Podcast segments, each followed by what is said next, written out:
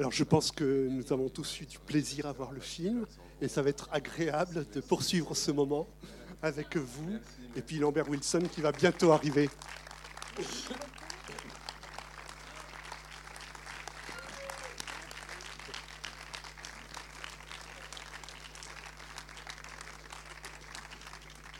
Merci à vous d'être là, c'est super, vraiment. Merci d'être là vous aussi. Hein. C'est un échange, comme on dit. Alors, je ne sais pas si euh, quelqu'un veut tout de suite euh, euh, prendre la parole pour euh, poser une question ou faire une remarque. Parce que c'est important aussi, dans- après un film, de dire ce qu'on a ressenti, les, les émotions qu'on a eues, enfin, ce qu'on peut communiquer. hein. On ne veut pas du tout savoir ce que vous en pensez. Ah, Ça nous met très mal à l'aise. Ça, ça vient, mais pas d'emblée comme ça, parce que c'est un peu brutal comme ça, euh, qu'ils disent tout de suite euh, ce qu'ils en ont pensé. On va- prendre des chemins un peu détournés, comme ça, une question anodine. euh, Est-ce que c'était difficile de conduire un tracteur? Non. Ça, c'est déjà couvert. Est-ce que le n'était pas siège du tout confortable Non, surtout quand je montais dessus. Qui, qui a un tracteur? Ah, on a que. deux. C'est vrai? Et ben voilà, et donc, en fait, quand on monte dessus, il y a plein de, trucs qu'il faut enjamber, et, et donc j'avais des bleus en permanence sur les jambes, en fait. C'était ça, ça, ça le truc. Parce que forcément, au cinéma, il faut que ça se passe rapidement, parce que c'est pas très intéressant de voir quelqu'un qui monte très lentement sur un tracteur, comme dans la vie. En même temps, quand j'y pense, j'aurais adoré, si je l'avais vraiment repéré, que ça dure des plombes à chaque fois qu'il monte sur son tracteur. Parce qu'en Bon, fait, je il sais pas si j'aurais eu beaucoup il faut, de vous avez vu, spectateurs. hein, il faut, il, faut, il, faut, il faut monter, il y a un petit espace pour mettre le pied, puis après, il faut prendre un virage comme ça de l'autre côté avant d'essayer. Parce qu'il y a- il y a des changements de vitesse compliqués, tout ça. Parce que vous aimez bien montrer des personnages en difficulté un peu, si je peux me permettre. Euh, Ah bah oui, mais ça, je oui. crois que c'est le cinéma. C'est le hein. cinéma, bah oui. Enfin, euh, moi, ce que j'aime bien, enfin, ce qui me touche et dans la vie et au cinéma, c'est euh, c'est les gens qui se mettent face à une montagne, mais qui n'est une montagne que pour eux. C'est-à-dire, on les regarde et on se dit, ben oui, enfin, tu peux le faire, mais c'est pas très grave, important, intéressant. Mais on sent que pour eux, c'est une, affaire de vie ou de mort. Et là, je trouve que c'est très touchant et, euh, ça me permet d'avoir, euh, de, de pouvoir inscrire un point de vue de comédie plus facilement, quoi. Lambert Je tiens à dire quand même que ce que Émilie décrit, c'est le comportement des hommes. Et les femmes, dans son film, comme vous avez vu, ont un regard un peu interloqué, amusé, euh, atterré, j'ai envie de dire, euh, euh, toutes les femmes hein, du film. Maintenant, est-ce que tu ferais un film sur des femmes qui seraient obsessionnelles et euh, Euh, je m'en sentirais incapable, mais j'admire beaucoup. Je me rappelle par exemple, et je ne sais plus quel est le film, vous, vous allez le savoir, euh, un film d'Almodovar où euh, Almodovar a le génie pour montrer la détresse et la solitude d'une femme, de faire une scène d'ouverture où elle rentre chez elle et elle a des bottes hautes qui montent jusqu'aux genoux, à talons on comprend tout de suite qu'elle a mal aux pieds et qu'elle est contente de rentrer chez elle pour enlever les bottes. Et elle ne peut pas les enlever parce qu'elles collent tellement à ses jambes qu'elle n'y arrive pas. Et euh, là, on comprend qu'elle est seule. On comprend tout. On comprend qu'elle est seule, qu'elle est triste, qu'elle est et elle est obligée de descendre de chez elle. Et, dans mon souvenir, peut-être c'est faux, hein, mais euh, elle paye ou elle donne un- une pièce à un, SDF pour euh, lui enlever les bottes. Et ça, pour moi, c'est du cinéma pur, c'est-à-dire comment vous montrez en, en une minute euh, euh, le problème de quelqu'un à travers un objet. Quoi. Parce qu'il y a une scène aussi qui est étonnante. C'est le silence au moment de la négociation pour la vente du tracteur. Ça, c'est incroyable. Et ce silence qui dure, et c'est Marina Hans qui le. C'est Marina, oui, qui porte, Qui porte. qui porte l'affaire.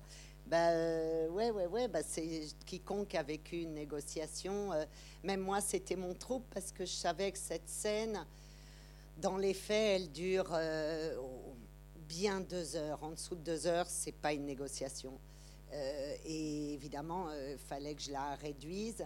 Et comment le choix que j'avais pour rendre compte de la lenteur, c'est l'exaspération de Marina et l'entente tacite entre les deux femmes qui voient que les deux sont installées dans ce silence euh, déjà mystique euh, pour, pour jouir totalement de l'importance de la machine. Enfin, moi, c'est ce que j'adore dans, dans, tous ces trucs pas spécialement de négociation, mais comment, euh, comment tout d'un coup l'intensité s'installe à un endroit où, vraiment il n'y a pas d'intensité normalement. quoi. C'est combien ton tracteur? Ok, c'est 5000, euh, ok, bah, je te fais un chèque, merci beaucoup, à bientôt. Et là, ils sont pris tous les deux par euh, le sacré. quoi. Je crois qu'il y avait une question là.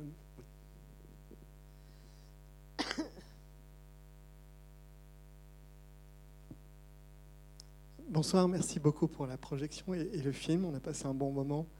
Euh, j'avais une question, vous allez dire que c'est peut-être mon travail de spectateur, mais je me demande ce qui se passe avant l'histoire, dans la vie de ce personnage euh, un peu atypique, et euh, surtout qu'est-ce qui se passe après l'histoire qui est racontée dans le film, dans sa vie, selon vous? Eh ben, avant, euh, en fait, c'est quand, avec la scénariste, on a cherché le métier de Franck et qu'on est arrivé au métier de chercheur. Je me rappelle même plus pourquoi on a eu cette idée. Mais enfin, bref, on l'a eu. Et, quand j'ai rencontré la, la, chercheuse qui est la figure de Franck, je me souviens d'elle me, allant presque trop loin, même par rapport à ce que j'imaginais, c'est-à-dire me disant, mais moi, c'est mon rêve de conduire un tracteur à 30 km/h. Cette personne est une figure euh, extrêmement capitale à Pasteur, une sommité bardée de diplômes, et elle me, c'est la première chose qu'elle me dit. Et, euh, euh, ce que je comprends d'elle, c'est que ce qu'elle ne supporte plus dans son métier, je ne vais pas vous faire un compte-rendu de la recherche, parce que d'abord, vous êtes sûrement au courant, mais en gros, ça va pas fort. Euh, et tout ce que dit Franck est, hélas, une réalité du monde des chercheurs. Et, ce que je comprends d'elle, c'est qu'elle veut juste ralentir. Et, ce ralentissement, ben, je l'ai pris pour Franck en me disant j'ai un personnage qui est inconscient de ce qu'il fait, enfin qui ne voit pas le problème. Pour lui, il n'y a aucun problème, il va juste prendre un tracteur et il ne comprend pas pourquoi ça fait des histoires, qui crée un, bordel autour de lui euh, parce que euh, parce qu'il est tellement obsessionnel que euh, bah, c'est enfin, quiconque vit avec un obsessionnel, vous savez tous à quel point ça peut devenir un vrai cauchemar quand l'obsessionnel a un rêve. Et, et, cette nécessité de lenteur, ben, je me suis dit, là, je tiens, je tiens quelque chose sur le film, je tiens quelque chose sur Franck, et je tiens quelque chose sur euh, euh, l'histoire ou ce que je veux raconter euh, d'un monde actuel, quoi. Par pitié, ralentissez, quoi. Et, et du coup, bah, c'est ça, le, départ de Franck, c'est quelqu'un qui, veut qui veut ralentir. Après, je pense que c'est à la fin beau, très très simple. C'est, enfin moi je me racontais ça, je me disais mais il veut juste un copain quoi. Alors après je le fais exprès un peu euh, simplement, mais l'aboutissement de la vie de Franck, c'est d'être super copain avec Michel quoi. avec tout ce qu'il traverse, euh, toutes les folies qu'il traverse, la légitimité, l'idée du statut. Euh, la responsabilité, le rapport à la terre, le rapport à la machine, enfin tout ça est un gros maelstrom, mais, mais, mais son but c'est que euh, Michel boive un café avec lui, quoi. Manque de bol, il boit du lait.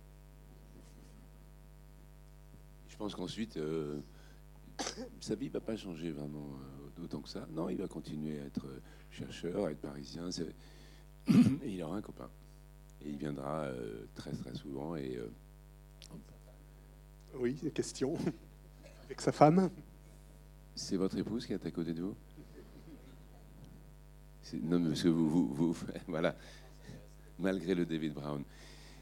Euh, oui, je pense qu'en fait, euh, ils, ont, ils ont traversé euh, cette, cette, crise qui est, qui est, comme ça larvée Et elle, quand elle, le sent obsessionnel, elle, elle, prend la, tangente, elle, elle, le quitte, elle prend les airs. je pense que c'est pas la dernière de leur crise, mais, mais moi je les vois très bien rester ensemble parce qu'en fait ils ont, ils ont de l'humour ensemble. Ils sont ça, c'est un point de vue de. c'est un regard aussi sur Marina et moi. Je trouve qu'on on va, on va bien ensemble. J'ai l'impression qu'il ne faut pas qu'on soit séparés. C'est un petit commentaire personnel que je fais.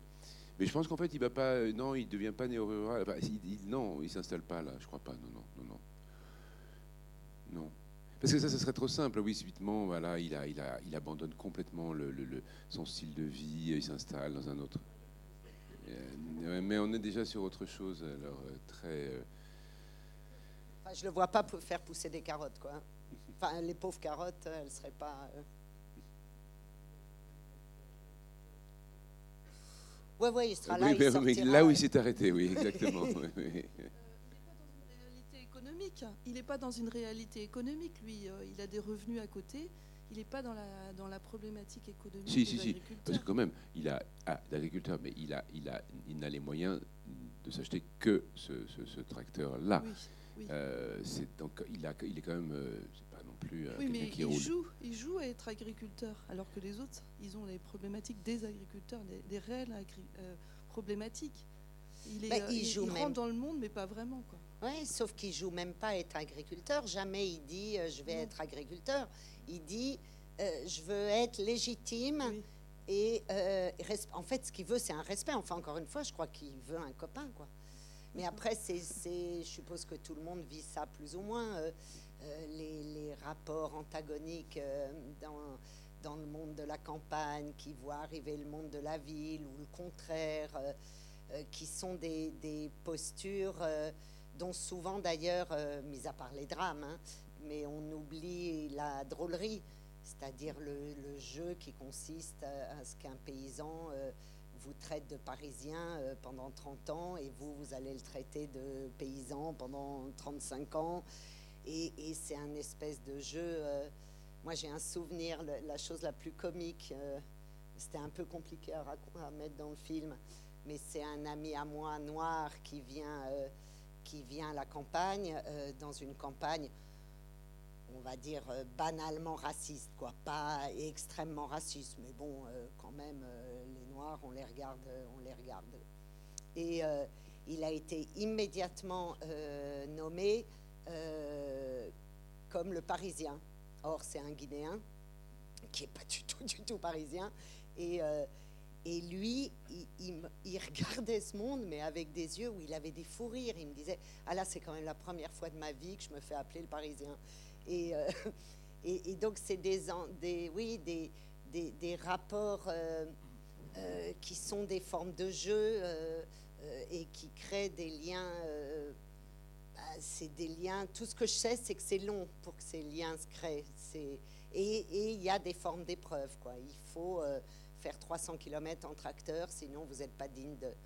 Mais, mais jamais, Franck. Et puis, un métier de chercheur, c'est pas. je sais pas, là par exemple, la fille de, sur laquelle je m'appuie, elle doit gagner, je crois, je lui avais demandé son salaire, te rappelles, elle est à 4000 euh, oui.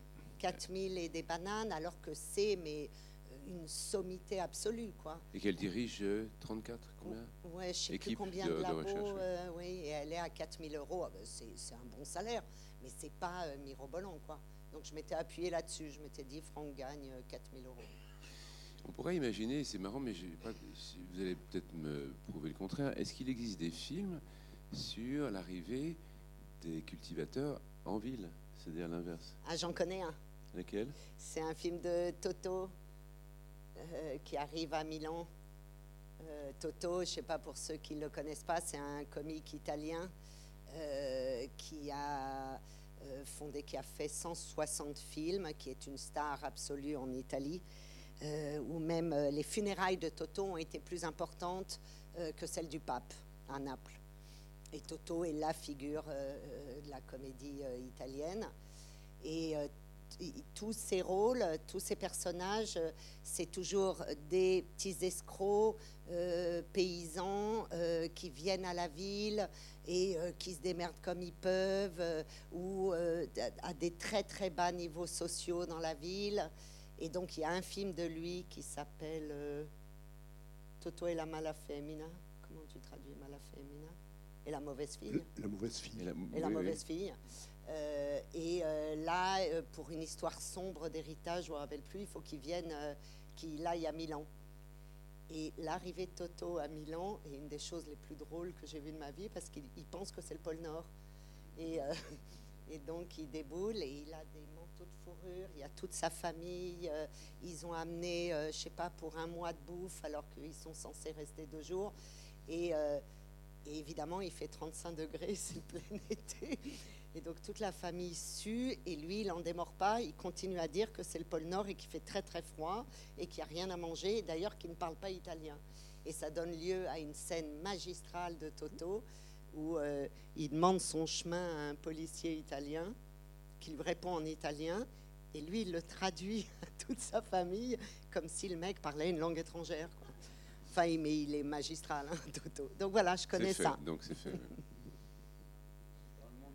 il n'y a pas besoin d'arriver euh, parisien pour être étranger. Il suffit que vous arriviez d'une autre région et vous êtes l'étranger. Oui.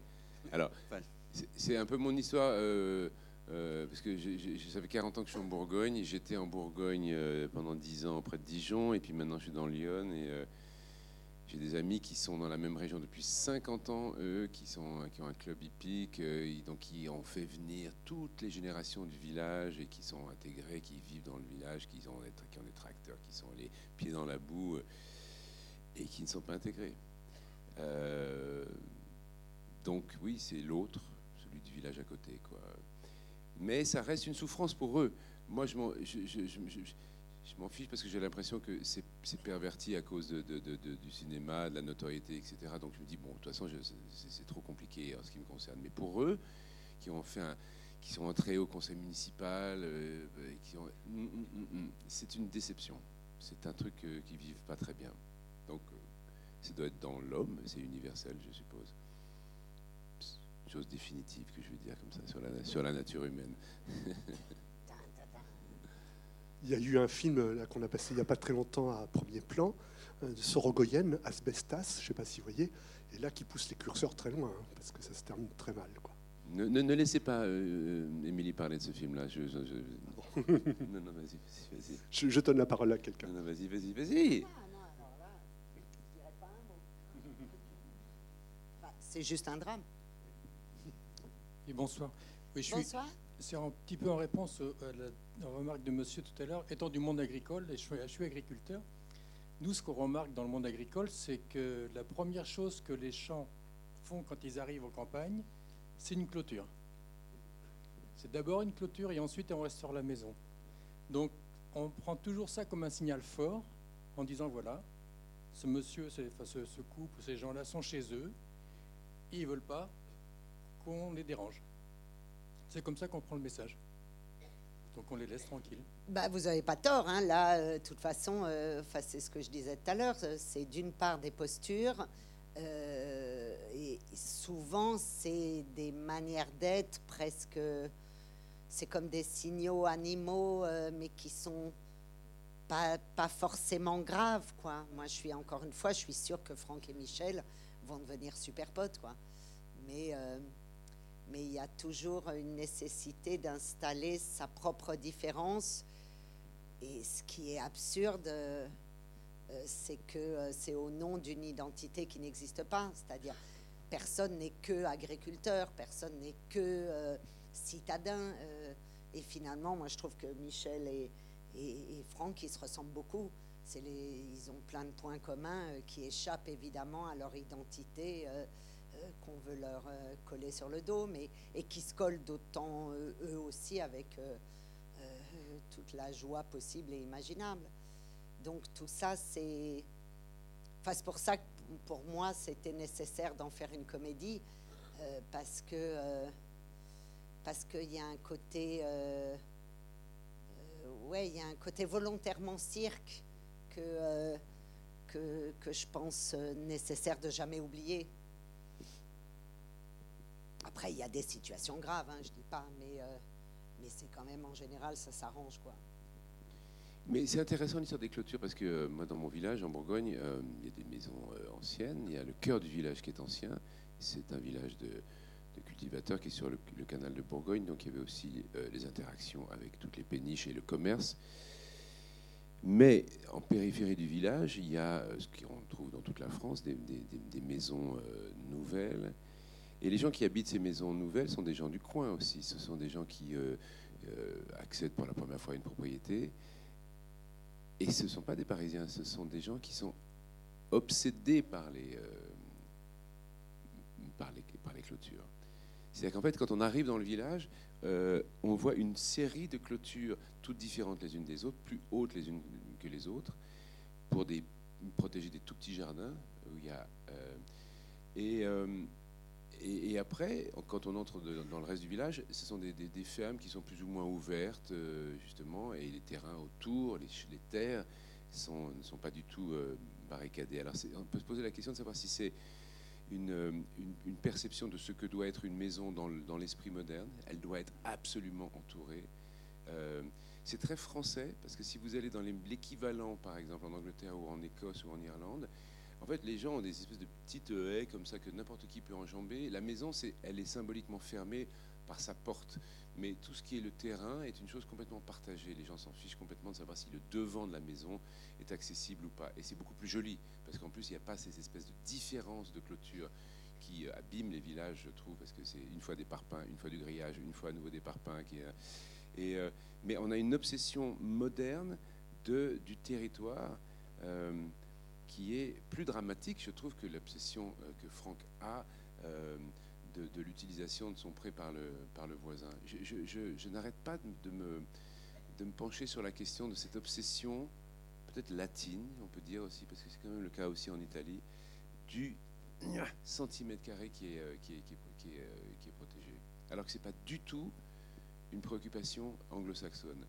Donc, après, on peut commencer à réfléchir à si est-ce que ça implique des questions de, qui sont liées à la culture et à la religion même puisqu'il euh, y a, une, chose euh, qui est partagée par les pays latins et une chose totalement différente qui est partagée par les pays anglo-saxons, autrement dit des pays protestants, euh, où le terrain est finalement commun, ce qui est privé, c'est la maison.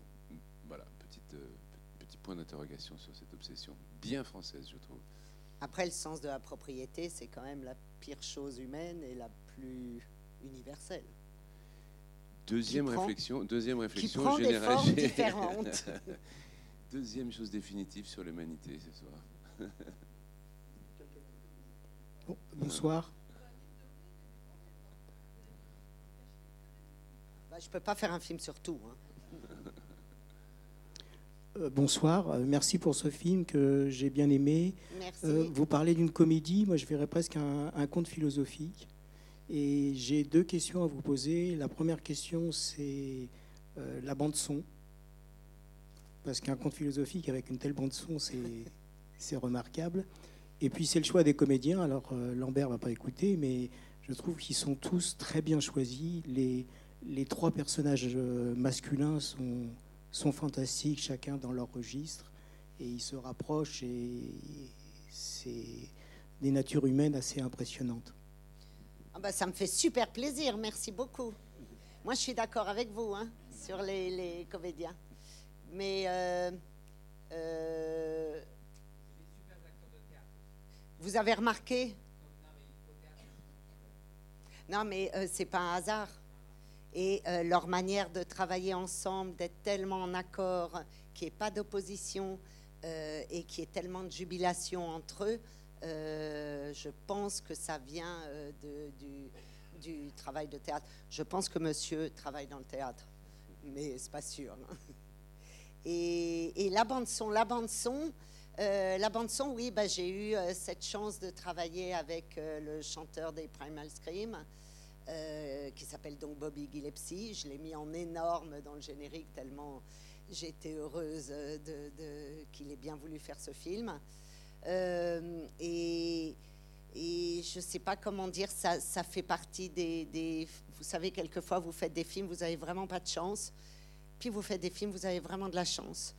Et euh, sur ce film-là, j'ai eu vraiment de la chance, notamment euh, avec Bobby, qui a accepté non seulement très facilement de, de, travailler, alors que je crois qu'il ne l'a jamais fait, mais en plus de de, travailler vite, euh, c'est-à-dire j'ai reçu les, musiques bien, bien, bien plus tôt que ce qu'on reçoit d'habitude, et puis avec une évidence euh, dingue, parce que c'est quand même vraiment une rockstar euh, à un haut niveau, et, et, je ne pensais pas que le travail serait aussi simple, c'est-à-dire qu'ils viennent à Paris, qu'ils restent trois jours en salle de montage, qu'ils refassent autant de fois euh, que, euh, ce dont on avait besoin. Donc, euh, ouais, c'est un, c'est une des grâces du film. Et après, je trouve c'est l'autre grâce, c'est les, comédiens du théâtre. Ah, je porte le micro parce que sinon on n'entend pas.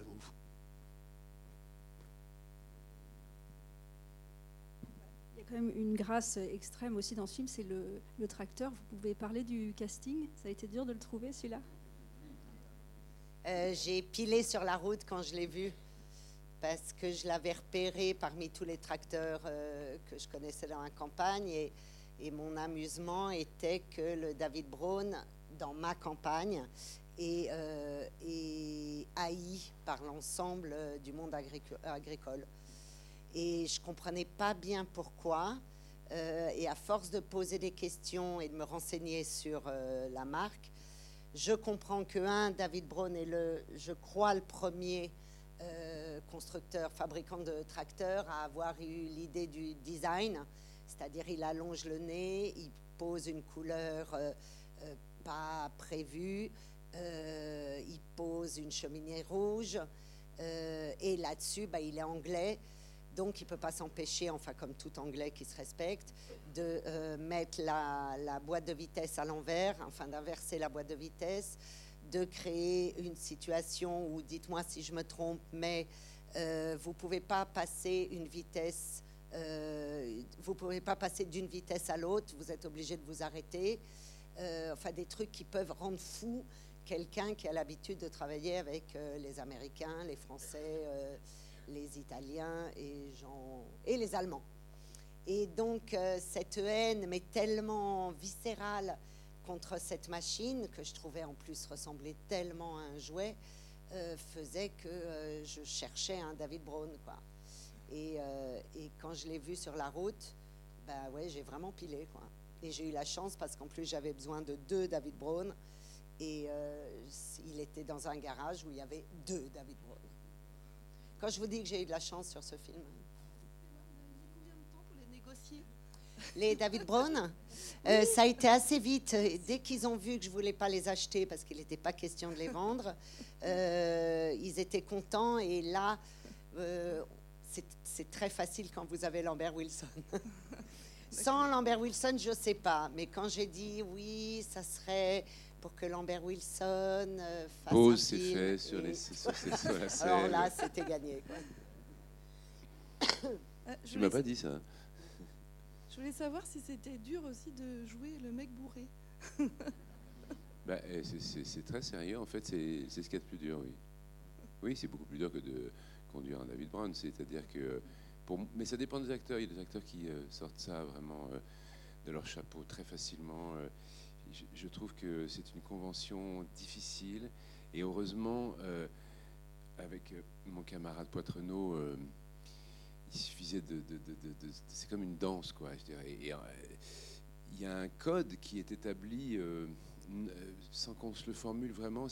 on est dans quel genre de, de, soulerie? Au théâtre, c'est difficile. Au théâtre, c'est vraiment difficile. Donc là, j'avais vraiment un partenaire de danse génial. Parce qu'il faut, bien entendu, ce qu'on oublie, c'est que c'est toute la nuit, ça. Je dis, non, mais c'est que c'est toute la nuit. Ça passe vite à l'écran, mais euh, il y avait une scène qui n'est plus dans le film où on réparait le tracteur. Et euh, je, trouve que c'est une. Euh, un sujet d'anxiété pour moi parce que ça peut être très cliché, très vite, et en même temps, il faut y aller. En même temps, il faut dessiner quand même avec certains traits forts. Et ça fait partie des choses les plus, pour moi, casse-gueule, ça, la, la, la, soulerie. Et pourtant, il y a des acteurs qui sont capables, mais en deux secondes, de vous le dessiner et, d'être très, très crédible.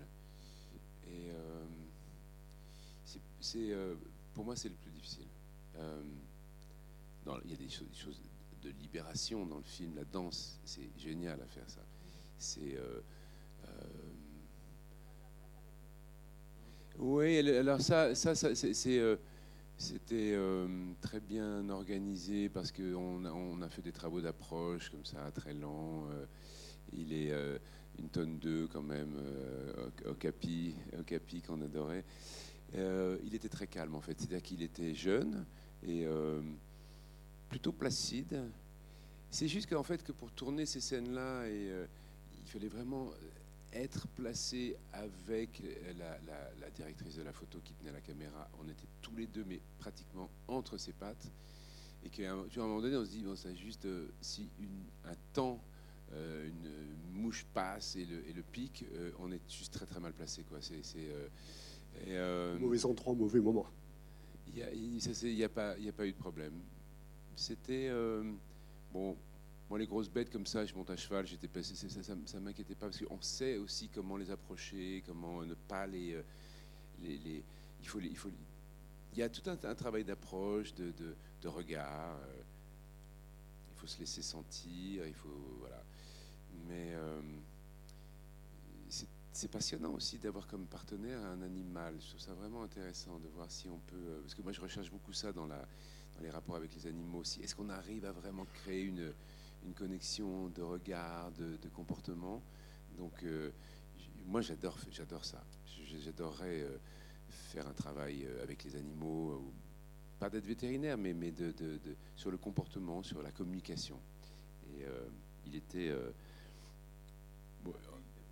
il n'était pas stressé, non. Non, il n'était pas stressé. Il était.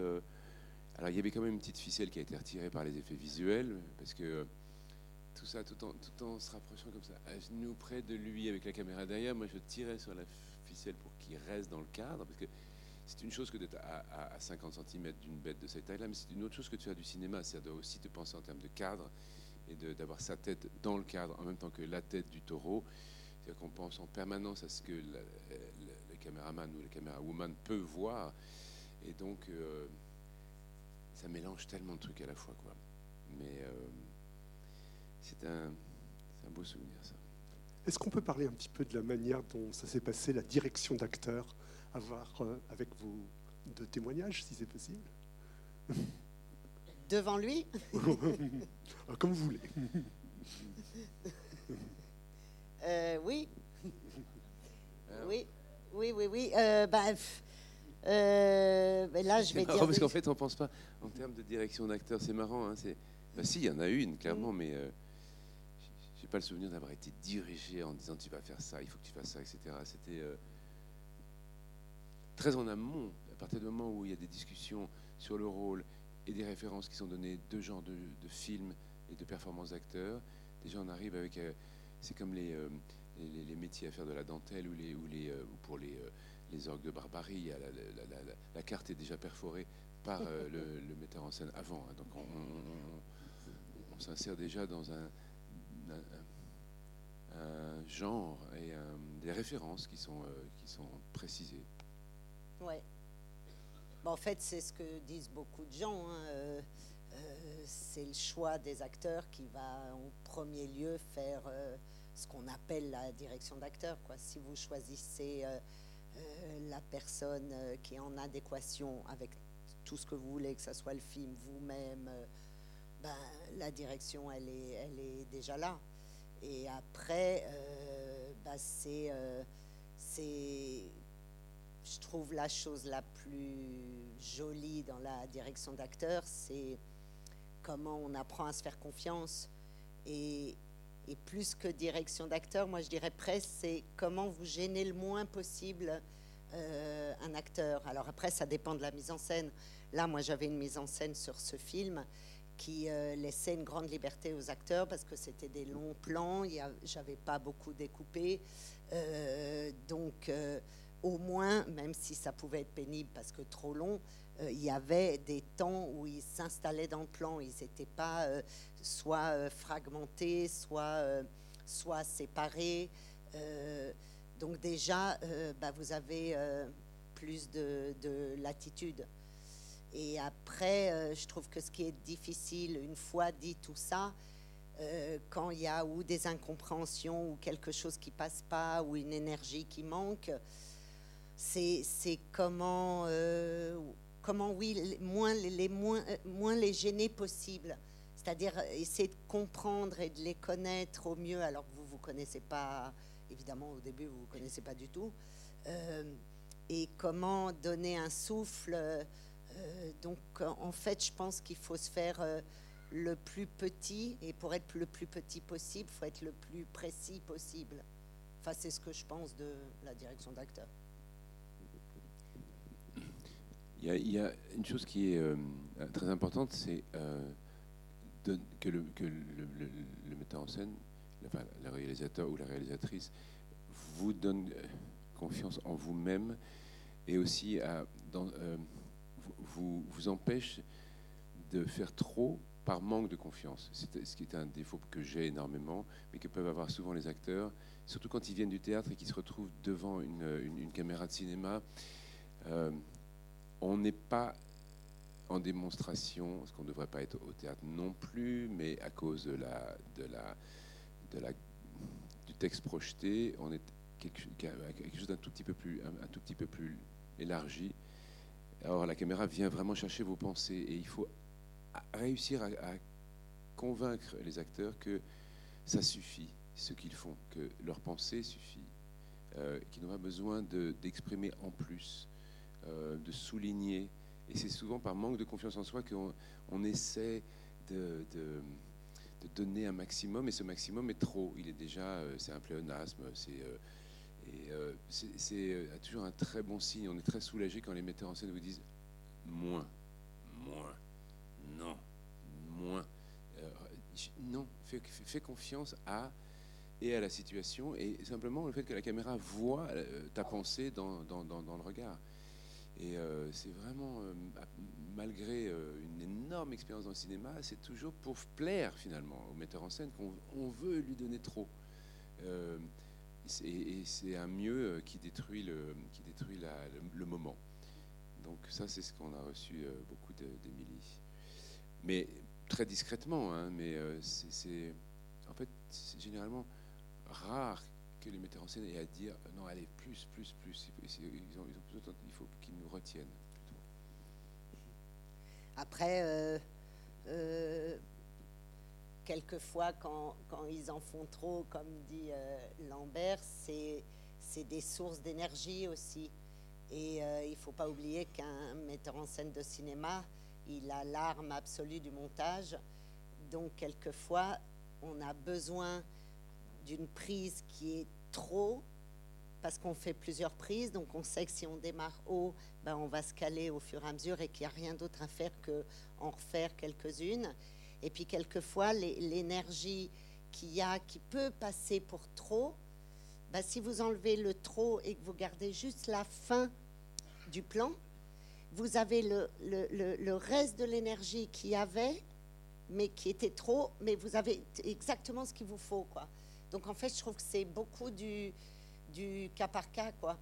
Si vous voulez, par exemple, qu'un acteur euh, soit, si c'est un jeune, je ne sais pas, je vous dis n'importe quoi, jeune acteur de 15 ans euh, qui n'a jamais joué, que vous avez besoin euh, de le mettre hors de lui, bah, vous allez utiliser les moyens les moins nobles de, la Terre pour, pour, pour le, le, mettre dans cet état. Après, il faut juste le prendre dans ses bras mais, mais je ne sais pas, euh, je serais incapable, par exemple, de donner une règle ou, euh, moi, je sais qu'à chaque fois, euh, je me dis qu'il faut comprendre au mieux celui qu'on a en face, quoi. Juste un détail, c'est vrai que dans ce film-là, et ça j'avais jamais vécu avant, avant Émilie n'arrête pas la caméra en fait. On, fait. on fait la scène et puis Non, je, ne coupe pas parce que j'attends. Ah, oui, elle coupe pas. Alors, euh, parfois on reprend au début, ou alors on. C'est pas vrai, elle coupe pas, je crois pas. Mais j'en peux plus, j'en peux plus, mais je suis mort de fatigue, c'est pas possible. Mais qu'est-ce que. Et on se dit, mais c'est dans ce moment-là que il se passe quelque chose. Je l'ai vécu plein de fois hein, sur le film. Euh, euh, qu'il se passe quelque chose d'étonnant parce que là aussi, on n'est plus en bon élève. Ah ben voilà, j'ai bien dit mes mots, j'ai bien fait tout ce qu'on m'avait demandé. On est un peu dans cette espèce de moment de vide. Et puis, il fait quoi le personnage à ce moment-là? Qu'est-ce qu'il invente? Et là, il, il, se passe des choses vraiment intéressantes, mais à ce point-là, c'est. Et puis, souvent, je lui disais, bah, j'en peux plus, ah, j'arrête, j'arrête, non, ça va, en couple, j'en peux plus, j'en peux plus. On a fait comme ça. alors, il peut y avoir un, climax, une sorte de, de d'Everest euh, dangereux, puisqu'on l'a vécu dans une scène de, de, soulerie où euh, on était en train de réparer le tracteur, où on est resté en boucle à faire toute la scène plusieurs fois, mais comme ça, dans une sorte de. Euh, comme une hypnose ou une chose un peu de transe. Et puis on, a recommencé et recommencé dans la même prise. Et puis là, on avait retiré la porte du, du David Brown. Et qu'est-ce qui reste quand on retire une porte de, tracteur? Il reste les gonds. Et les gonds sont très pointus sur le, sur le David Brown, ce qui fait que je me suis enfoncé le, doigt dans, sur ce gond et qu'on m'a fait 8 points de suture à 1h du matin dans la cuisine de la maison. Et ça, c'est parce qu'on était dans une sorte d'excès, de, fatigue, d'improvisation. Et à un moment donné, on sort, on sort un tout petit peu de, du contrôle en tant qu'acteur. Et en plus, ça a été coupé. Donc, J'allais la faire. Bonsoir. C'était mon, premier euh, road movie en, tracteur. Et euh, je voulais vous remercier parce que c'était un, film très agréable. Et j'ai adoré les petits moments d'humour, euh, notamment la, fierté de lorsqu'il dépanne la voiture. On sent que c'est ça. Il se sent utile à ce moment-là et, et tellement fier. Et c'est tellement bien joué que voilà, merci. Ben, merci à vous. Euh, ah oui, je peux juste vous dire que le garçon euh, que Lambert sauve de la panne, c'est celui qui a, qui a réellement vécu cette histoire qu'on a vécue avec la scénariste, lui et moi. et donc voilà, donc c'était un hommage à lui de le mettre dans le pauvre mec qui est en panne. Euh, et cette danse nocturne, on en parle parce que vraiment j'ai trouvé une énergie, mais alors euh, c'était jubilatoire. Oui, c'est jubilatoire dans la vie, je vous le conseille. Il faut, partir avec des enceintes dans, la forêt et, mettre de la musique très forte, dans un endroit où vous allez déranger personne, et les animaux vous pardonneront. Euh, il se trouve que ça, c'est quelque chose que j'ai dans la vie, un rapport érotique avec la nature, et que moi, je fais des choses, comme ça. J'ai pas besoin de, musique d'une certaine façon. Donc, il y, a des correspondances heureuses entre un personnage et un, acteur. Et ça, ce sont des trucs que je fais. Euh, je, je, peux être possédé comme ça par une, ébriété par la nature elle-même. Euh, en ce moment, disons que je, me précipite moins dans les forêts nues. Mais euh, je trouve que je ne sais pas, c'était archaïque en nous et euh, j'ai été élevé à la campagne, donc c'était un peu plus facile pour moi d'être connecté à ça. Je ne sais pas pourquoi, si, je, l'ai si présent. Ce sont des euh, sources d'inspiration que j'ai pu piquer aussi dans, dans des œuvres, dans, euh, dans des ballets aussi, par exemple. Alors immédiatement, ça fait penser à des choses qui m'ont marqué très très très fort, comme le, Sacre du Printemps, notamment toutes les versions du Sacre du Printemps d'ailleurs, mais, euh, mais particulièrement le Sacre du Printemps dans la version de Pina Bausch, où la, troupe, euh, par exemple, de l'Opéra de Paris était sur un sol de tourbe et dansait comme ça, possédé. Euh, et j'avais demandé aux danseurs ce qu'ils ressentaient, et en fait, c'était, ils étaient dépassés complètement. Et c'était étonnant parce qu'ils terminaient pratiquement nus, ils étaient, les costumes étaient tombés, ils étaient couverts de terre. Et on sentait qu'ils avaient vécu quelque chose de d'une autre nature, surtout la troupe de l'Opéra de Paris dans le contrôle et la danse classique. et je trouve que ces moments-là sont uniques. Je les recherche tout le temps, tout le temps, dans le rapport avec les animaux, dans le rapport avec les arbres, avec la terre. Et on a toujours l'impression que je suis un citadin, que je porte toujours des costumes, que je suis parfait pour jouer les banquiers et les diplomates, mais en fait, euh, je suis plus proche du rituel du, sacre du printemps. C'est mon petit hommage à Pina Bausch. Il y a une question là-bas?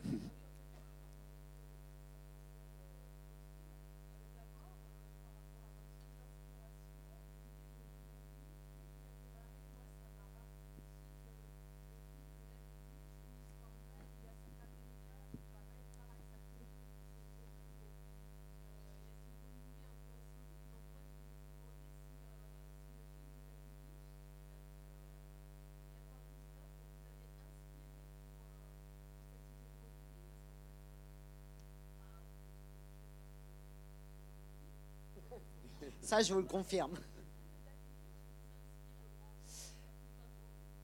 Euh, bah, il m'a non seulement inspiré, mais surtout il m'a rassuré.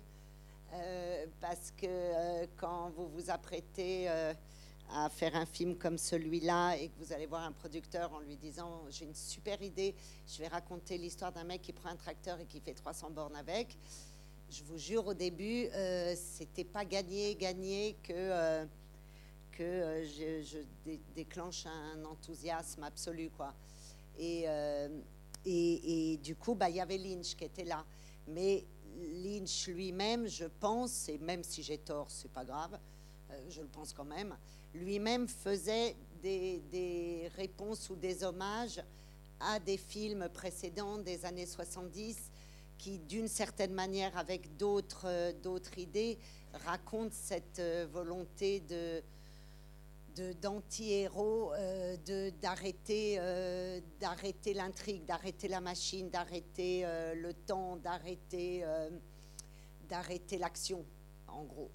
Et, et, donc tous ces temps de cinéma qui m'ont précédé, sans vouloir du tout m'assimiler à eux, bah, c'est des aides, c'est des soulagements, c'est oui, ça me rassure quoi.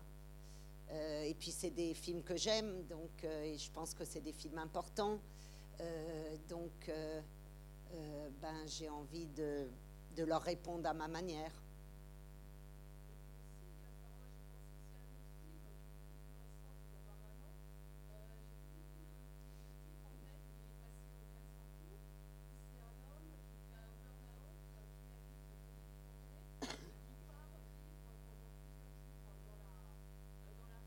Ah, je ne l'ai pas vu, ouais.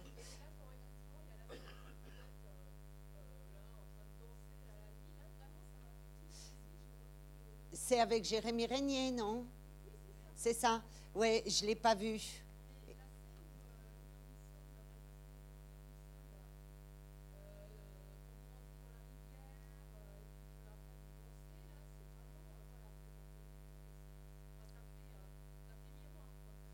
Ouais, ouais, bah après, c'est ce que disait Lambert, quoi. C'est des événements dans la vie euh, tellement forts que euh, qu'on les retrouve. C'est pas étonnant qu'on les retrouve. Moi, c'est plus euh, mes inspirations sur ça. C'est, je sais pas si vous l'aviez vu, c'est un film plus vieux qui s'appelle Jeremiah Johnson, qui est l'histoire pareille d'un mec qui part.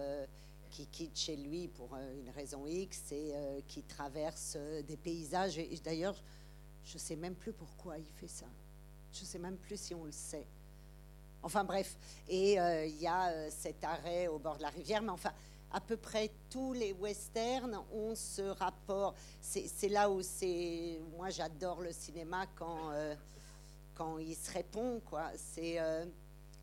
on pourrait faire des catégories de films, plutôt que les classer par genre action, comédie, on pourrait les classer par euh, genre eau, montagne, euh, euh, torrent, rivière, chevaux, désert. Et, vous pouvez créer des lignées de cinéastes qui ont vu le film du précédent et qui font ouais moi eh ben je vais faire ça comme ça. Et tout le cinéma se crée comme ça et c'est ce que j'aime dans le cinéma. Enfin dans tous les arts. Hein. Je pense pas que le cinéma soit unique. Donc vive euh, David Lynch. Et David Brown. Et David Brown.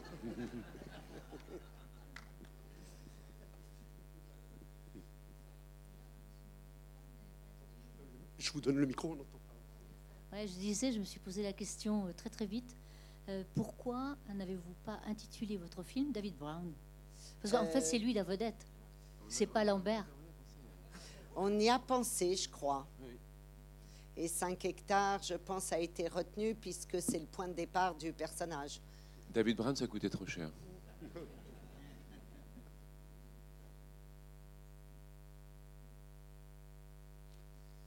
Ça aurait été une carrière internationale du film en même temps. Ce sera peut-être, ce sera peut-être le nom, le nom de, la, de la version euh, à l'étranger. Ça s'appellera peut-être David Brown, le film. Merci. Oui, oui. Bonsoir. My David Brown. Merci beaucoup pour le, pour le film. Vous présentez un, ralentissement, comme vous l'évoquez, dans le contexte qui est euh, actuel. Euh, vous nous présentez euh, des oppositions, des incohérences, des incompréhensions dans une histoire qui, somme toute, est assez, enfin dire, pas extraordinaire. C'est quelqu'un qui décide de faire un changement dans sa vie. Alors ma question est la suivante comment vous pensez qu'on peut arriver à faire un ralentissement à visage humain dans le contexte qui est le nôtre Compte philosophique, euh. alors on va peut-être finir sur. Voilà. Bah, c'est très comme lui. Moi, tous les ralentissements dans, dans, que, que, je peux voir autour de moi, c'est ça frôle toujours des, des comportements incompréhensibles euh, euh, qui peuvent passer pour absurdes. Mais, en tout cas, c'est pas, je pense que c'est c'est jamais de l'ordre de l'énoncé, c'est-à-dire personne qui veut changer de vie va dire attention, hein, là je change de vie les gars. Il le fait par en dessous, souvent inconsciemment, euh, et juste il s'arrête quoi. Moi j'ai plus l'impression que c'est lié à des vitesses euh, euh, qui sont quand même aujourd'hui un sacré problème que euh, qu'un énoncé, qu'une énonciation. On n'énonce pas, on le fait, je crois. Euh, vous et moi, vous voulez dire? Le faire ensemble. Hein, euh, oh bah, vous pouvez le faire dans votre coin aussi. Hein. Et puis c'est des durées, tout ça, c'est jamais aussi figé, quoi je pense que autant il n'y a pas d'énonciation, il n'y a pas non plus de, détermination dans la durée. Ça peut être euh, un temps, qui peut être un mois, un jour, un an, euh, pour toujours. Mais, j'ai l'impression que la, grandeur des, des, changements comme ça, c'est que c'est souterrain, c'est pas visible, c'est pas. Euh, dès que c'est énoncé, ça devient de la télé insupportable où personne n'y croit, quoi ouais, ouais, euh, j'ai changé, ça c'est les grands trucs de la télé, euh, euh, des émissions spéciales, j'ai changé ma vie. Et là, on a envie de pleurer, quoi, parce que déjà, il passe à la télé, donc il n'a pas changé sa vie du tout, et il est dans la merde grave, quoi. Donc, ouais, je pense, ouais, c'est ça, c'est souterrain et indéterminé, et petit en général. Enfin, c'est mon avis, hein. je ne suis pas en train de donner une leçon de vie. Il y a une phrase que j'aime bien à un moment, c'est personne n'a le droit de nous dire ce qu'on doit faire de nos vies. Oui, moi je suis d'accord. Elle est dans le film. Hein. Moi je veux pas qu'on me dise ce que j'ai à faire dans ma vie. Et puis il y a bon, quelque chose qui répond après. On croit qu'on fait ce qu'il faut et on se trompe. Oui, ça c'est la version dépressive.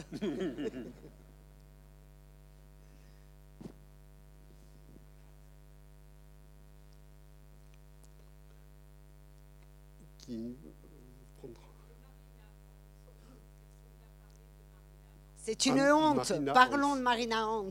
Oui. J'en ai un peu parlé pour le moment de, ce grand silence, mais bon. Marina Hans, parle de Marina Hans. Bah, tout à l'heure, on parlait de la direction d'acteur et euh, effectivement, euh, Émilie a raison en disant que c'est vraiment le casting qui compte. Parce que ce que fait Marina dans le rôle et, et quand elle, dans cette scène d'ouverture, entre elle et moi, et ensuite avec l'arrivée du personnage du voisin, on ne peut pas demander à un acteur de faire ça. il y a une compréhension de la part de l'acteur ou de l'actrice de ce qu'il y a à faire. Et puis, elle arrive, parlons de Marina, elle arrive avec sa fantaisie, mais qui euh, nous surprend à chaque seconde. C'est-à-dire que c'est pas une fantaisie qui est réglée comme du papier à musique, c'est une fantaisie qui, euh, qui évolue, mais qui est euh, surprenante à chaque fois. Et elle est une énigme, parce qu'elle est incroyablement gracieuse et belle et totalement maladroite, c'est-à-dire qu'elle se casse vraiment la figure tout le temps, et puis elle se tord un peu comme ça les cheveux. Elle est un mélange de actrice des années 40 extrêmement glamour, euh, comme ces actrices américaines, un peu comme Catherine Hepburn par exemple, et puis avec quelque chose de vraiment euh, euh, de maintenant gauche. C'est en même temps sophistiqué et, maladroit. Et je pense qu'elle a, elle a ce regard elle-même, tel qu'on voit le personnage l'avoir sur, les, sur son homme, elle l'a aussi sur l'humanité. Sur elle, est, elle est à la comédie française, elle répète en permanence, elle met en scène et en même temps, elle a une vie complètement séparée. Elle est une euh, cavalière émérite. Elle passe tout son temps avec des chevaux. Elle est étrange. Elle, est, euh, elle est lunaire en même temps. Moi, je trouve que c'est une actrice absolument extraordinaire. Je, l'avais adorée dans la série euh, Mytho. Je ne sais pas si vous l'avez vue. alors là, c'est vraiment tout le talent du, metteur en scène aussi d'associer avec les surprises que ça, réserve. Hein, la chimie possible ou, non possible entre deux acteurs. Mais là, euh, je trouve que moi j'étais épaté par son, son humour, mais peut-être aussi un humour qu'elle ne, dont elle n'est pas complètement consciente. Tout le temps, en tout cas. À toi? Non, non, non. c'était la première fois.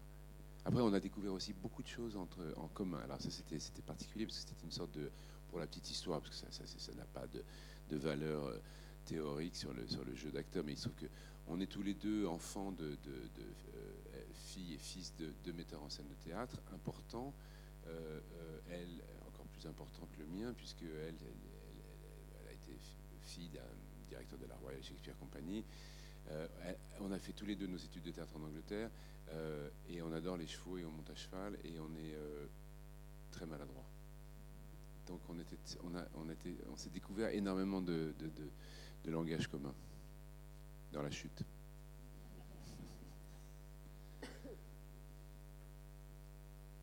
Mais ce qui est intéressant, c'est il y a une phrase aussi que j'aime bien, c'est dans une interview de vous. Dès qu'on ouvre la porte d'une maison, il y a une folie quelque part. Et la folie, c'est quand même du côté des hommes. Hein. Bah, euh, les filles en ont. Hein. Les filles en ont, mais, dans le film. Euh, je saurais moins bien, enfin je saurais, ça a l'air très prétentieux, hein. mais je suis plus touchée par euh, la folie des hommes que... Enfin, non, c'est débile ce que je dis, je suis touchée aussi, mais je saurais moins, peut-être moins la filmer. Enfin, c'est peut-être pas vrai, peut-être je saurais très bien filmer. Enfin, je sais pas. En tout cas, en tout cas, je rapporte ce que ce que Émilie m'avait expliqué dans nos premières rencontres que l'accès à la terre rendait les hommes dingues plus que les femmes.